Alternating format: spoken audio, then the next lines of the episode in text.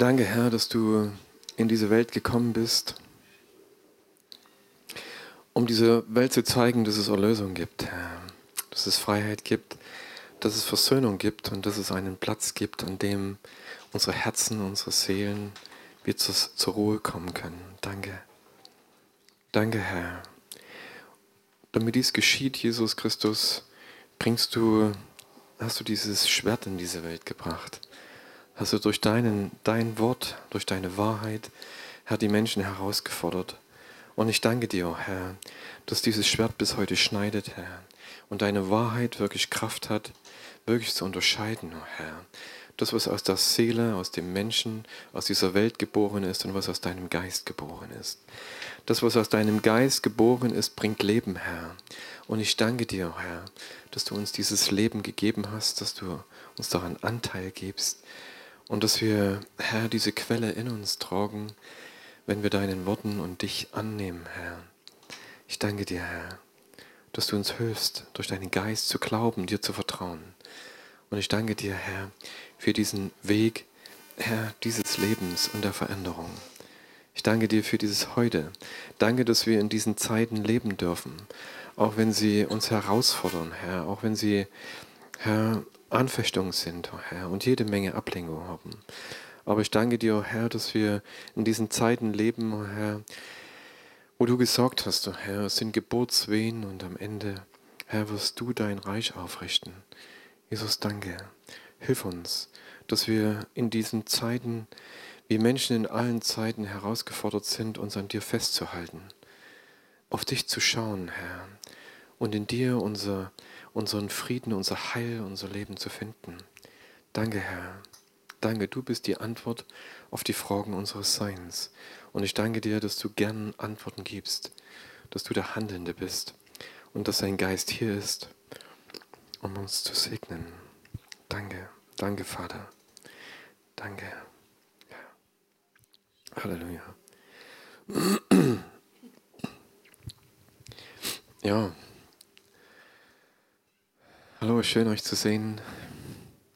Mal schauen, was rauskommt. Bin auch immer gespannt. Ich habe mir wieder einen schlauen Zettel gemacht, aber gut, ich meine, ich will ja nicht so viel auf diesen Zettel schauen, aber mal, mal gucken. Ich, ähm, ich möchte euch gerne ein paar Zeilen lesen, und zwar aus dem Matthäus-Evangelium. Es ist das Kapitel 11. Und mir geht es um die Verse ja, 28 bis 30. Ihr kennt das mit Sicherheit schon oft gehört, aber trotzdem interessant. Äh, es ist ja eh so. Ne? Ich meine, das Evangelium, das bleibt das Gleiche. Ne? Ich meine, egal in welchem Jahrhundert wir leben. Und egal wie oft du es schon gehört hast, nur es ist immer gut, wieder daran erinnert zu werden und vielleicht manche äh, Wahrheit auch immer wieder zu hören, zu bedenken, sodass sie in unseren Herzen dann äh, uns frei macht und äh, diese Wahrheit zum Leben bringt. Ich fange mal aber trotzdem an ab Vers 25. Zu jener Zeit begann Jesus und sprach, ich preise dich, Vater, Herr des Himmels und der Erde, dass du diese, dies vor Weisen und Verständigen verborgen und des Unmündigen offenbart hast. Ja, Vater, denn so war es wohlgefällig vor dir. Alles ist mir übergeben worden von meinem Vater, und niemand erkennt den Sohn als nur der Vater, noch erkennt jemand den Vater als nur der Sohn und der, dem der Sohn ihn offenbaren will.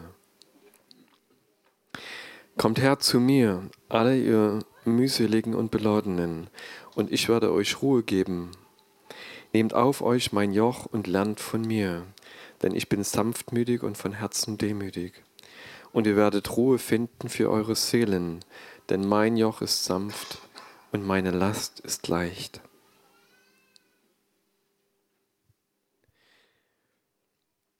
Jesus spricht von einer Wahrheit, die er in diese Welt gebracht hat und er, er betet hier oder spricht davon oder er betet zu seinem Vater und preist ihn, dass er diese, diese Wahrheit, die er in diese Welt bringt und die Menschen frei macht, äh, dass diese Wahrheit vor diesen Weisen und Verständigen verborgen ist und es den Unmündigen offenbart wurde.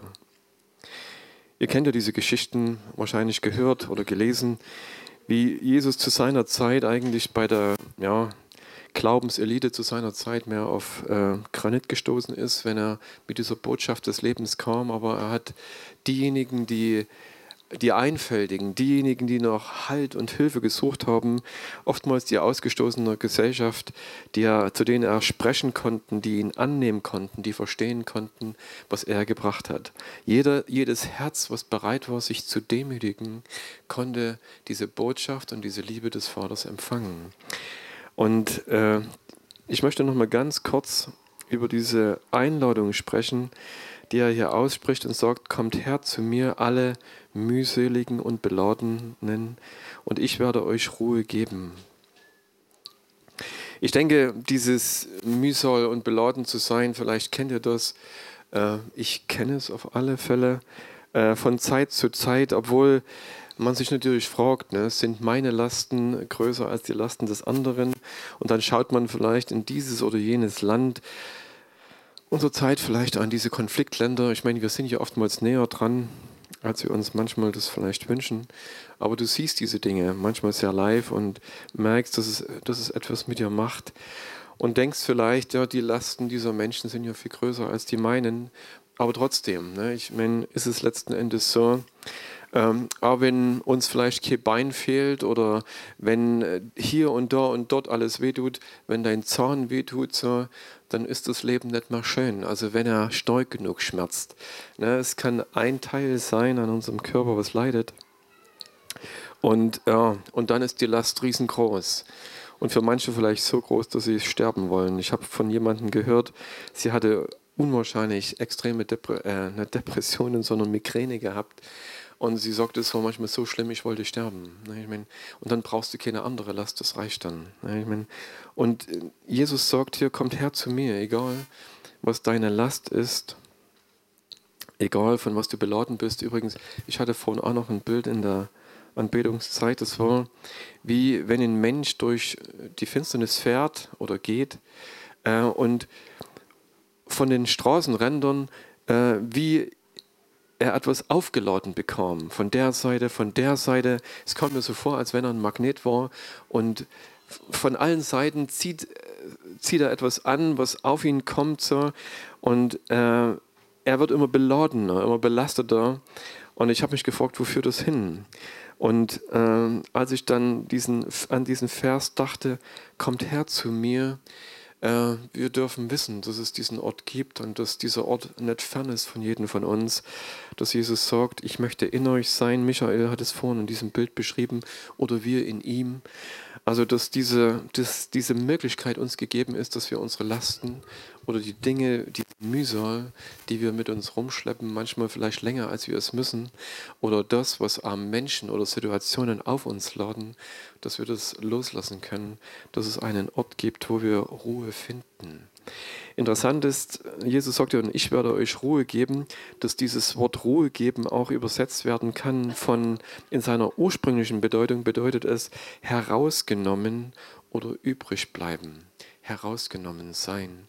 Äh, und ich denke, das, was Jesus hier mit diesen Worten ankündigt, hier geht es nicht nur darum, kommt her zu mir, ihr werdet hier einen Ort finden, wo ihr getröstet werdet oder wo ihr jetzt Frieden findet, sondern dass er damit sagt, ähm, ich möchte euch aus etwas herauslösen. Ich möchte euch freistellen von etwas, dass wir in ihm und mit ihm und durch ihn etwas finden, was viel größer ist, als nur einen Ort zu haben, wo meine Seele vielleicht für eine gewisse Zeit zur Ruhe kommt. Aber dann wieder geht dieser Kreislauf wieder von vorn los. Und dass er hier an dieser Stelle sagt, ähm, ich werde euch die Möglichkeit geben, euch herauszunehmen, dass dieser Frieden, den ich euch gebe, dass er bleibend in euch sein wird. Und diese Einladung dazu, hat was mit, dieser, mit seiner Person zu tun und mit dieser bleibenden Gemeinschaft, zu, die, zu der er uns, zu der er die Menschen damals einlädt. Und das ist interessant, weil äh, worauf ich dann noch hinaus möchte, dass dieser Frieden etwas Bleibendes in unserem Leben sein soll. Jesus sagt es ja auch dann in den nächsten Versen, nehmt auf euch mein Joch und lernt von mir. Äh, war mal interessant für mich äh, zu erkennen oder zu hören, dass dieses Joch letzten Endes die Lehre eines Rabbis ist dass jeder Rabbi, ich habe es schon manchmal gesagt gehabt, zur, zur damaligen Zeit, wo Jesus unterwegs war, äh, dass seine Lehre als ein Joch bezeichnet wurde. Und jeder Nachfolger oder jeder Schüler des Rabbis nahm das Joch seines Rabbis auf sich und damit die Lehre, das, was er lehrte, das, was er ihnen weitergeben wollte. Und es war mehr als nur äh, ja, ich lehre dich jetzt etwas, sondern dass sie äh, diese, die, die, ihrem Rabbiner oder ihrem Rabbi wirklich überall hin gefolgt sind, dass äh, ein Austausch da war, was noch mehr war als Wissen sich anzueignen, sondern was etwas mit dem Charakter und mit dem Wesen des Menschen zu tun hatte. Und wenn Jesus hier sagt, nehmt mein Joch auf euch, auf mein Joch, ja, ja, auf euch mein Joch und lernt von mir, denn ich bin sanftmütig und demütig, dann meint er auch dieses, dass er sagt, ich gebe euch etwas weiter, was mit meinem Wesen zu tun hat. Und es ist eben nicht Klasse 1 bis 10 und ich eigne mir eine Menge Wissen an, dass mein Kopf dann irgendwann platzt und ich dann froh bin, wenn ich in der 10. Klasse meine Prüfung bestanden habe und dann sagen kann, okay, durch, beendet, sondern dass es etwas ist, was mit unserem Leben wirklich zu tun hat und viel tiefer geht als nur reines Wissen. Ähm, genau, ich bin sanftmütig, von Herzen demütig und ihr werdet Ruhe finden für eure Seelen. Und das ist das, ne, was dieses Wort vorher schon sagte, in diesem rausgelöst sein aus diesem, ganz, aus diesem System, ich sage mal, dieses System Welt, dieses System Wahnsinn, Krieg, Terror, Aggression. Nicht nur äh, jetzt vielleicht an bestimmten Stellen dieser Erde, sondern Krieg, Terror, Aggression an unserem Arbeitsleben zum Teil. Wie wir miteinander oder wie Menschen miteinander umgehen. Dass er sagt, es gibt einen Platz oder ich lade euch ein, ich löse euch raus aus diesem System, wenn ihr zu mir kommt und bei mir bleibt und mein Wesen oder meinen äh, von mir lernt, äh, wie ihr andere Menschen werden könnt, wie ihr nicht dieselben bleibt. Und ihr wisst ja, zu ihm zu kommen, ein neuer Mensch zu sein, zu werden, von neuem geboren zu sein, heißt ein neues Wesen zu haben, um Ruhe für unsere Seelen zu finden, wirklich in diesen Frieden zu kommen. Und ich, wisst ihr, ich kann mir so vorstellen, dass Jesus wahrscheinlich der ausgeglichenste Mensch war, bis vielleicht die halbe Stunde im Tempel, wo er die Leute dort rausgetrieben hat. Aber im Großen und Ganzen ist es ja, äh, dass er diesen Frieden Gottes in sich hatte und wahrscheinlich auch diesen Moment immer wieder gesucht hat. Denn er, äh, es waren ja nicht nur diese Geschichten, die wir lesen, wo er gehandelt hat. Er hat seinen Vater gesucht äh, in dieser Zeit, dass er diesen, diesen Ort wusste, wo er hingehen konnte, raus aus dem Trubel, aus dem Stress, aus, diesem, aus dieser Kampfzone ne, hin zu seinem Vater und mit ihm diese Gemeinschaft zu haben, um erneut sich beschenken zu lassen oder zu wissen, äh, wo, wo er in diesem Frieden des Vaters zu Hause ist. Denn mein Joch ist sanft und meine Last ist leicht. Und wie gesagt, es soll vielleicht auch gar nicht so lang gehen, aber worauf ich eigentlich hinaus wollte, ist, Jesus, Jesus hat seine, seine Jünger, äh, die er berufen hat, äh, eingeladen, äh, ein, hm, in eine Nachfolge hinein. Und wenn er hier sagt an dieser Stelle, und lernt von mir, ne, indem er diese Einladung ausgesprochen hat, dann war das ja nicht nur so ein temporäres Treffen, dass er gesagt hat, okay, Jungs, passt auf, wir machen hier einen Treffpunkt aus und äh, wir treffen uns jeden Mittwoch um fünf, dann machen wir hier Bibelstunde. Oder dann erzähle ich euch ein bisschen was von meinem Vater.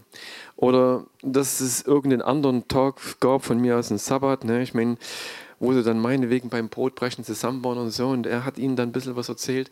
Sondern es war etwas, ähm, dass er sie mitgenommen hat in sein Leben hinein.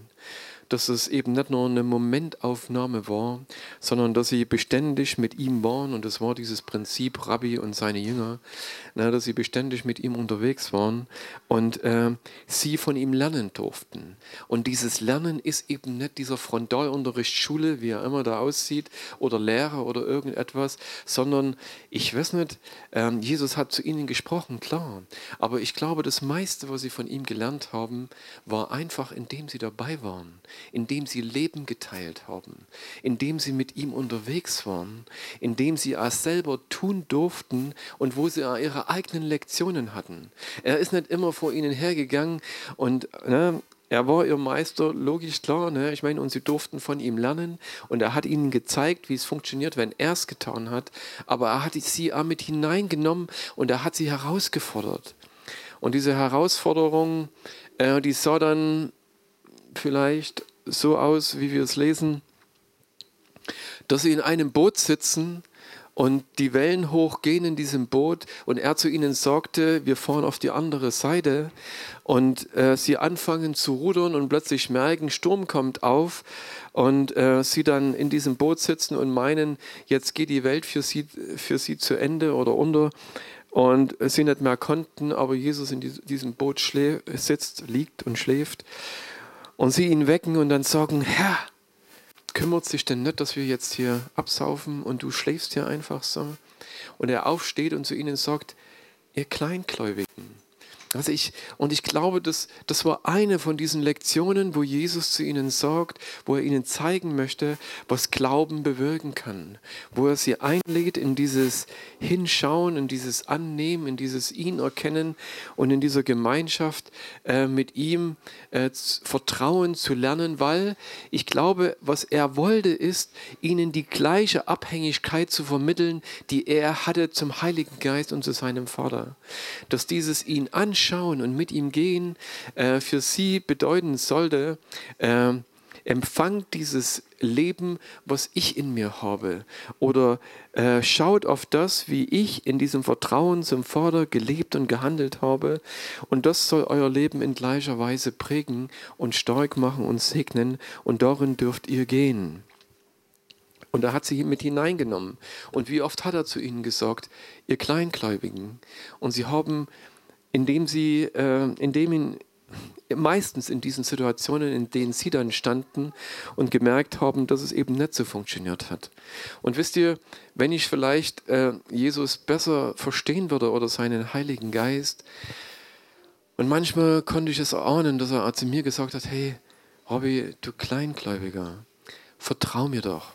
Wie viele Situationen gibt es in unserem Leben, wo wir in gleicher Weise gehen und stehen und wo wir vielleicht diese Worte des Heiligen Geistes in uns hören und genauso vielleicht kämpfen oder hin und her gerissen sind. Und wenn wir ihn hören würde, würden, würde er vielleicht auch sagen, du Kleingläubiger, du könntest, wenn du mir vertrauen würdest, durch diese Situation hindurchgehen. Und du weißt es doch.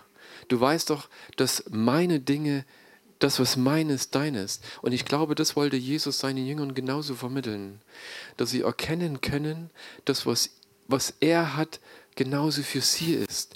Weil er hat sie vorbereitet.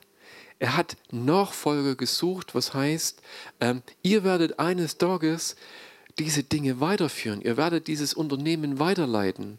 Wenn es heute Geschäftsführer gibt oder Väter, die eine Firma aufgebaut haben und dann ihre Söhne oder Töchter heranwachsen und er irgendwann vielleicht für sich so denkt, das wird irgendwann mein Nachfolger sein, dann heißt es doch, äh, er bereitet sie zu, dass sie irgendwann diese Dinge weiterführen können, dass sie dorthin kommen, in gleicher Weise zu handeln und zu agieren. Und ich denke, in dieser Weise ist Jesus mit seinen Jüngern vorwärts gegangen und hat sie trainiert und hat sie ausgebildet, dass sie eines Tages äh, in gleicher Weise das, was er angefangen hat, fortsetzen können. Und er hat sie dazu ausgerüstet. Und Wisst ihr, es ist für, für mich interessant, diese Geschichte aus diesem Blickwinkel zu, zu beschauen. Und ich denke, es hat sehr viel auch mit unserem Leben heute, heute zu tun.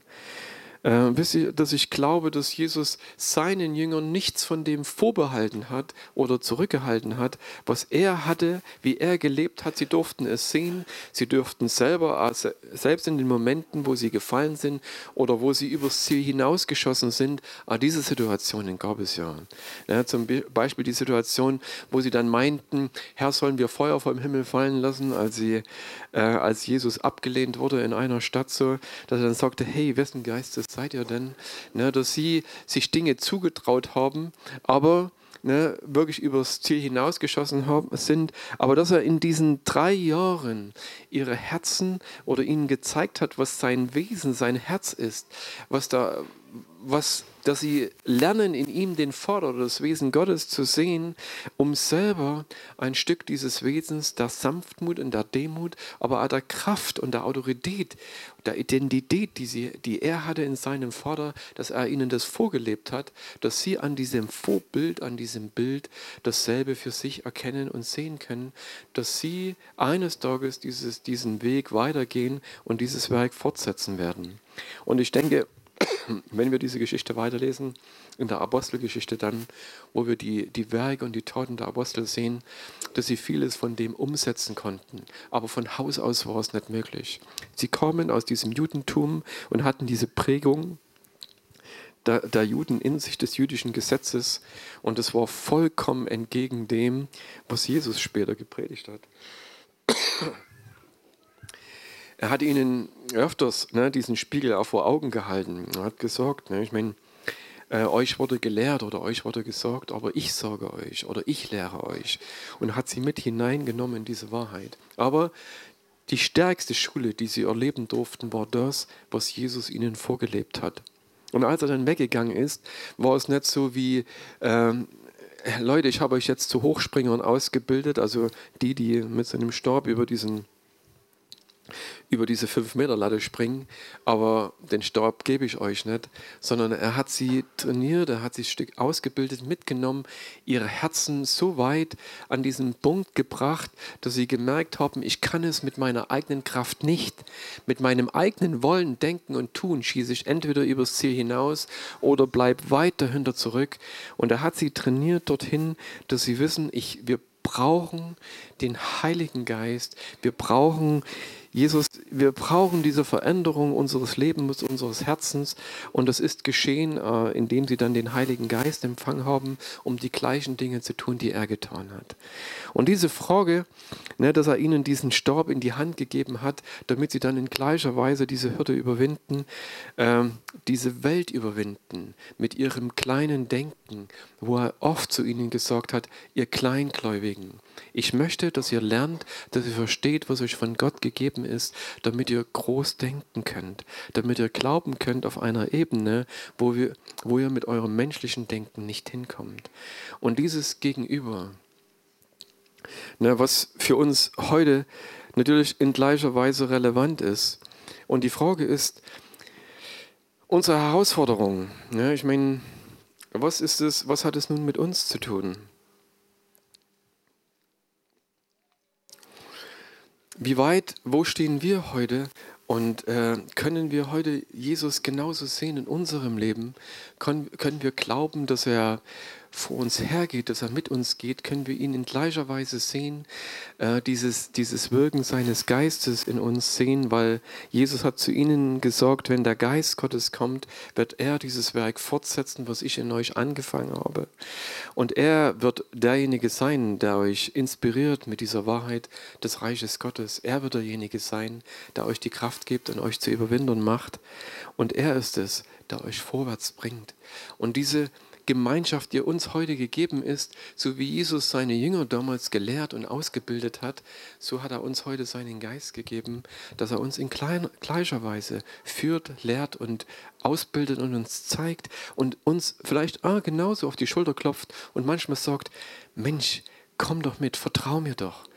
Warum ist dein Glaube auch so klein in dieser Situation?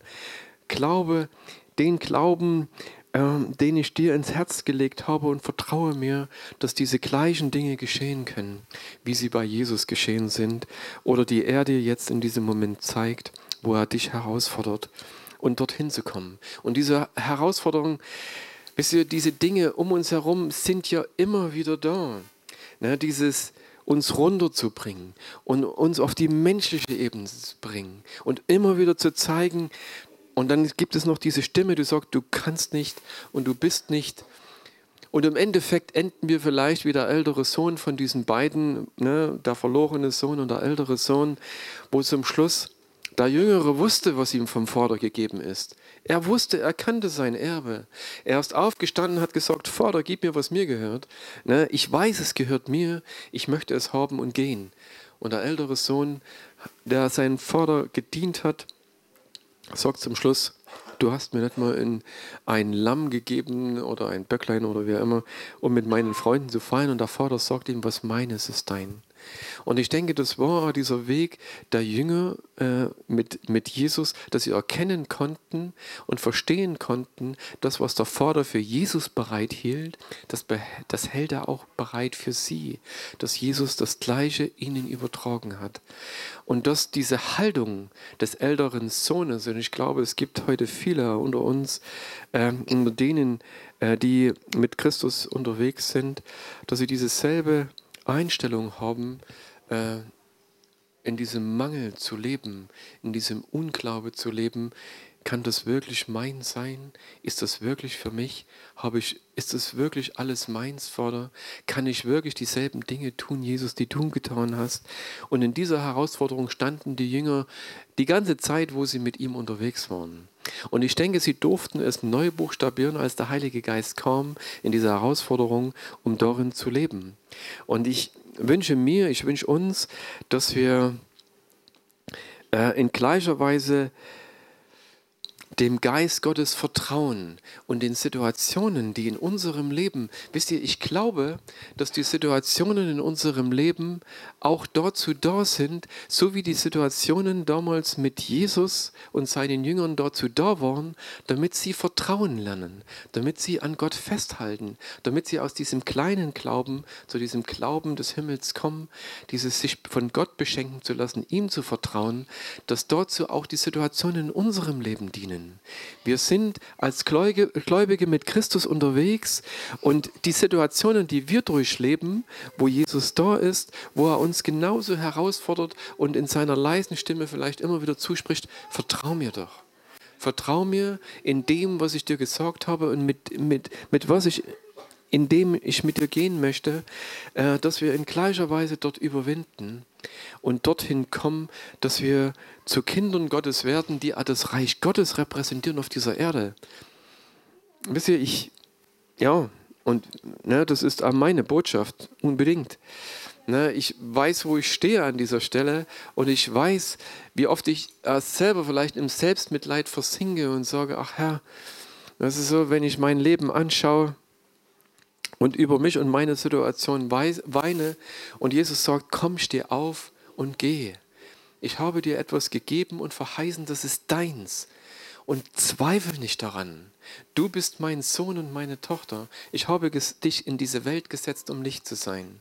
Und die Situationen, die dann in unserem Leben passieren, wo uns Gott äh, Menschen vor die Tür stellt, wo er sie in unser Leben stellt, oder du bist in einer Situation, wo du gestresst bist oder wo irgendetwas passiert, und dann zu wissen, ich bin ein Kind des Friedens Gottes. Dieser Friede Gottes ist in mir. Und so wie Jesus hier sagt, du bist herausgelöst aus dieser Weltsituation, um in, in diesem Reich Gottes verankert zu sein, um in diesem Frieden zu leben und dieses Leben Gottes zu repräsentieren auf dieser Erde. Das ist unsere Verheißung. Und dazu dienen uns diese Situationen, in denen wir stehen und die uns vielleicht herausfordern auf die eine oder andere Weise, aber letzten Endes, um zu sagen, Herr, ich schaue auf dich und ich erinnere mich an das, was du mir gesagt hast, was du mir gegeben hast. Und das ist meine Wahrheit und darin lebe ich.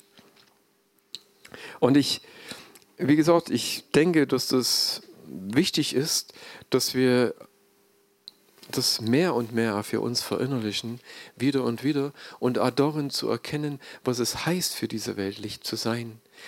Eben nicht an diesen Menschen vorbeizugehen, sondern hinzuschauen, ja, und uns überwinden zu lassen vom Herrn, diese Liebe und diese Wahrheit weiterzugeben, dort wo wir stehen. Und es gibt einiges, was uns Propheten in dieser Zeit sorgen.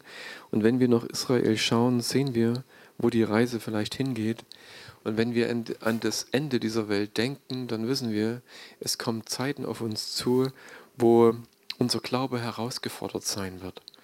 Letztens habe ich gehört von einem Propheten, der gesagt hat, wir leben in diesen Zeiten, wo die Liebe in den meisten erkaltet. Und damit ist nicht nur die Liebe untereinander, unter den Menschen gemeint, auch die Liebe zu Gott. Wo dieses, wo dieses Herz, was unbedingt bereit ist, ihm nachzufolgen, wo diese, wo diese Liebe erkaltet und die Menschen wieder zurückfallen in dieses weltliche, irdische Leben. Und ja, und mehr die Dinge dieser Welt lieben als den Herrn. Und diese Herausforderung steht vor uns. Und ja, auf der anderen Seite, sagte er, wird auch mehr und mehr die Braut Gottes sichtbar. Dass diejenigen, die wirklich an Gott festhalten und diese, in dieser Veränderung sind und leben, dass diese, ja, die einen wachsen und die anderen abnehmen. Und ich möchte zu denen gehören, die wachsen und die zunehmen, in dem, was Christus uns verheißen hat. Und also nicht zu denen gehören, die sich mehr und mehr berauben lassen, sondern zu denen zu gehören, die mehr und mehr glauben können, was ihnen von Gott gegeben ist, um darin zu gehen. Um nicht nur auszuhalten, sondern in dieser Zeit Trost und Hilfe zu sein für diejenigen, die noch Trost und Halt schreien und suchen. Und wisst ihr, ein Gegenprogramm oder ein ein Gegenpol zu sein zu dieser Finsternis, zu diesem Krieg, zu dieser Aggression.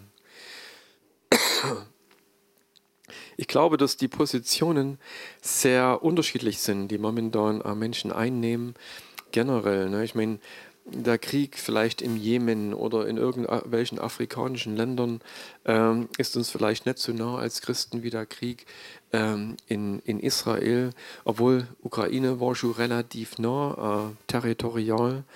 Ähm, und wir haben unsere Meinung dazu gebildet, haben uns positioniert. Und Israel fordert uns wahrscheinlich genauso heraus, uns zu positionieren an dieser Stelle. Aber was ist unsere Position? Ich glaube, dass Gott seinen Weg mit seinem Volk geht in dieser Situation. Aber meine Position ist hier verankert, in diesem Buch. Das, was uns Gott hier verheißen hat. Und ich frage mich manchmal, wie würde sich wohl Jesus positionieren, wenn er jetzt in Israel unterwegs wäre?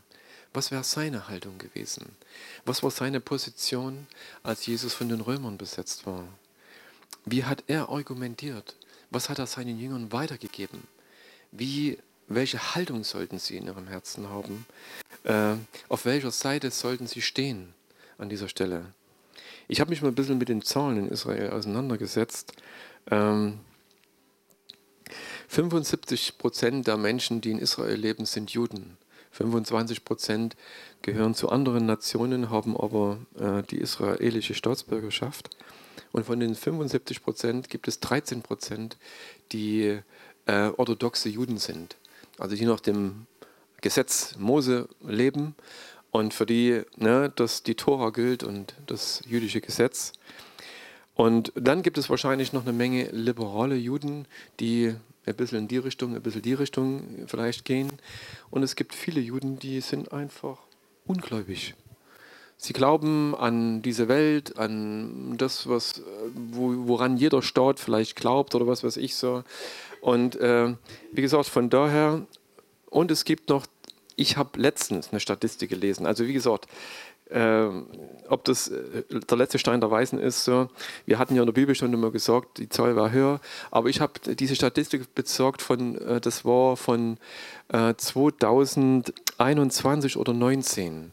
War immer noch der Meinung, da waren die Zahlen angegeben, wie viele messianische Juden oder Christen es dort gibt in Israel, messianische Juden, und da war noch die Rede von 2 Prozent. Ähm, also eine verschwindende Menge. Ne? Ich meine, und wenn jetzt Israel sein Recht auf Selbstverteidigung natürlich lebt und äh, das als Staat, als souveräner Staat, was es ja ist, äh, dort natürlich kämpft und geht, ne, gegen äh, seine Nachbarn, also die in Aggression gegen Israel standen, dann hat es natürlich das Recht dazu und jede Legitimation, das zu tun. Und äh, ihr wisst ja oder wir wissen, dass die Menschen in Israel äh, zu, zum Militärdienst verpflichtet sind, teilweise Männlein wie Weiblein. Und äh, die orthodoxen Juden ja sowieso. Ne, für sie gilt nach wie vor Auge um Auge und Zorn um Zorn. Aber ich frage mich, was die messianischen Juden machen, die dort Christen sind. Ne, was ist ihre Haltung dazu? Ich glaube, dass sie genauso den, in den Krieg ziehen müssen, weil dort die allgemeine Wehrpflicht gilt. Und um ihr Land zu verteidigen. Aber es ist trotzdem für mich herausfordernd in diesem, im Nachdenken darüber, äh, welche Position hätte Jesus eingenommen an dieser Stelle, als er seine Jünger ausgesandt hat, damals, und er, er sich positioniert hat, als er sagte, gebt den Kaiser, was des Kaisers und Gott, was Gottes ist, sprach er in seiner Bergpredigt über Dinge wie, äh, liebet eure Feinde. Also er sagte, euch wurde gesagt, Auge um Auge, Zahn um Zahn. Tut wohl denen, die euch hassen, segnet, die euch verfolgen. Und er hat dort diese Feindesliebe gepredigt und als die Jünger dann ausgezogen sind, das Evangelium des Friedens und der Liebe Gottes, der Versöhnung Gottes in diese Welt zu tragen, sind sie losgegangen und fanden es, hielten es für eine Ehre, um den, um den Namen Jesus ausgepeitscht und geknechtet zu werden. Ja, sie haben sich einsperren lassen, äh, weil sie diese Botschaft verkündigt haben und haben viel Leid auf sich genommen. Aber ihre Botschaft war, lasst euch versöhnen mit Gott. Und das war das, was sie auf dem Herzen haben und haben sie in die Welt getragen. Haben sie in jeden Teil dieser Welt getragen. Egal wie aggressiv der äh, Jerusalem gegenüberstand. Und sind selbst bis nach Rom gekommen. In dieses verhasste Rom, was letzten Endes Israel besetzt hat. Es gab nach Christus viele Aufstände in Israel und es mündete dann in diesem Krieg, ähm, an dessen Ende dann der Tempel zerstört wurde und äh, vieles dem Erdboden gleichgemacht wurde. Ähm, selbst in dieses verhasste Rom, wo es viele Auseinandersetzungen gab, haben sie diese Botschaft der Liebe getragen. Und viele von ihnen, die damals Jesus angenommen haben, sind äh, zu bestimmten Zeiten dort in den Arenen hingeschlachtet worden. So.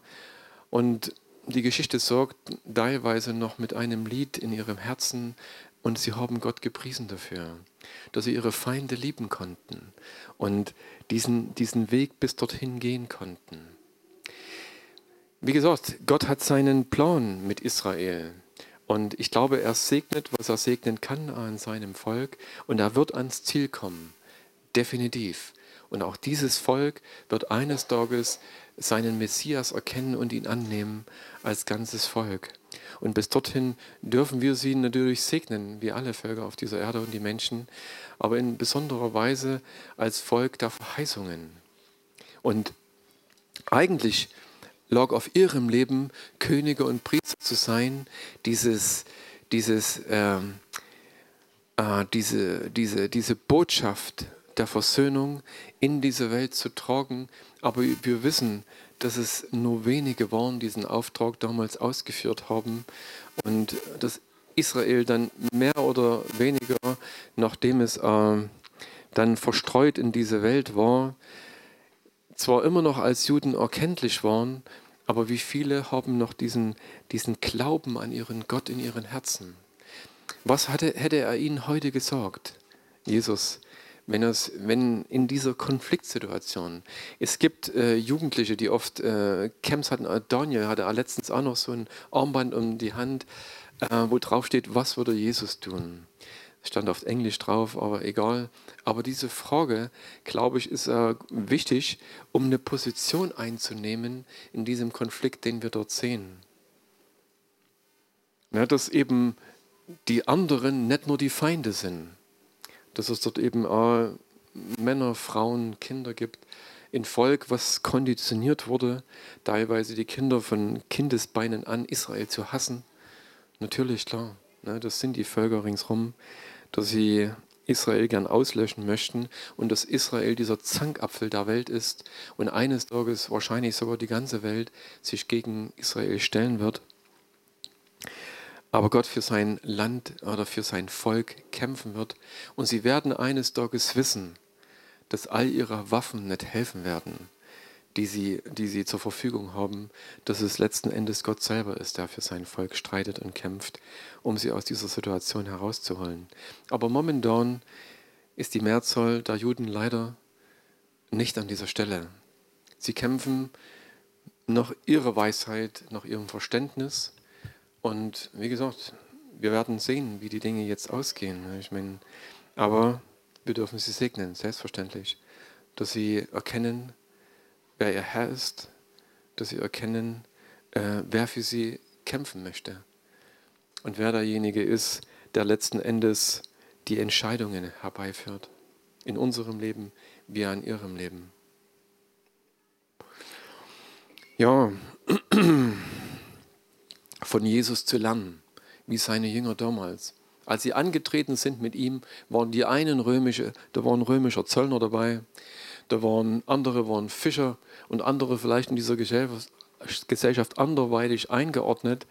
Und ich denke, die meisten von ihnen waren, einer war, glaube ich, ein Zelot dabei gewesen. Das war ja so ein Freiheitskämpfer, der gegen die Römer gekämpft hat. Und ich denke, die hatten alle einen riesen Hass auf die Römer und waren auf alle Fälle auf Krawall gebürstet. Die einen mehr als die anderen ne, zu dieser Zeit, was ja sehr verständlich ist.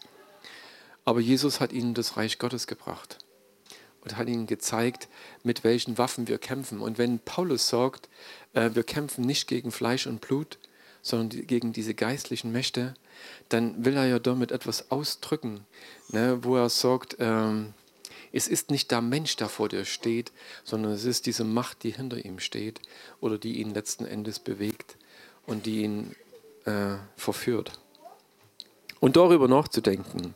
So wie diese Jünger Jesu damals nachdenken durften, er sie eingeladen hat, um dieses Wesen der Sanftmut und der Demut in ihrem Herzen zu haben und davon zu lernen. Jesus sagte, ich bin nicht in diese Welt gekommen, um diese Welt zu richten. Er sagt, ich bin gekommen, um sie zu retten. Und dazu, und da meint er jeden Menschen, den, wo er gekommen ist, ihn zu retten.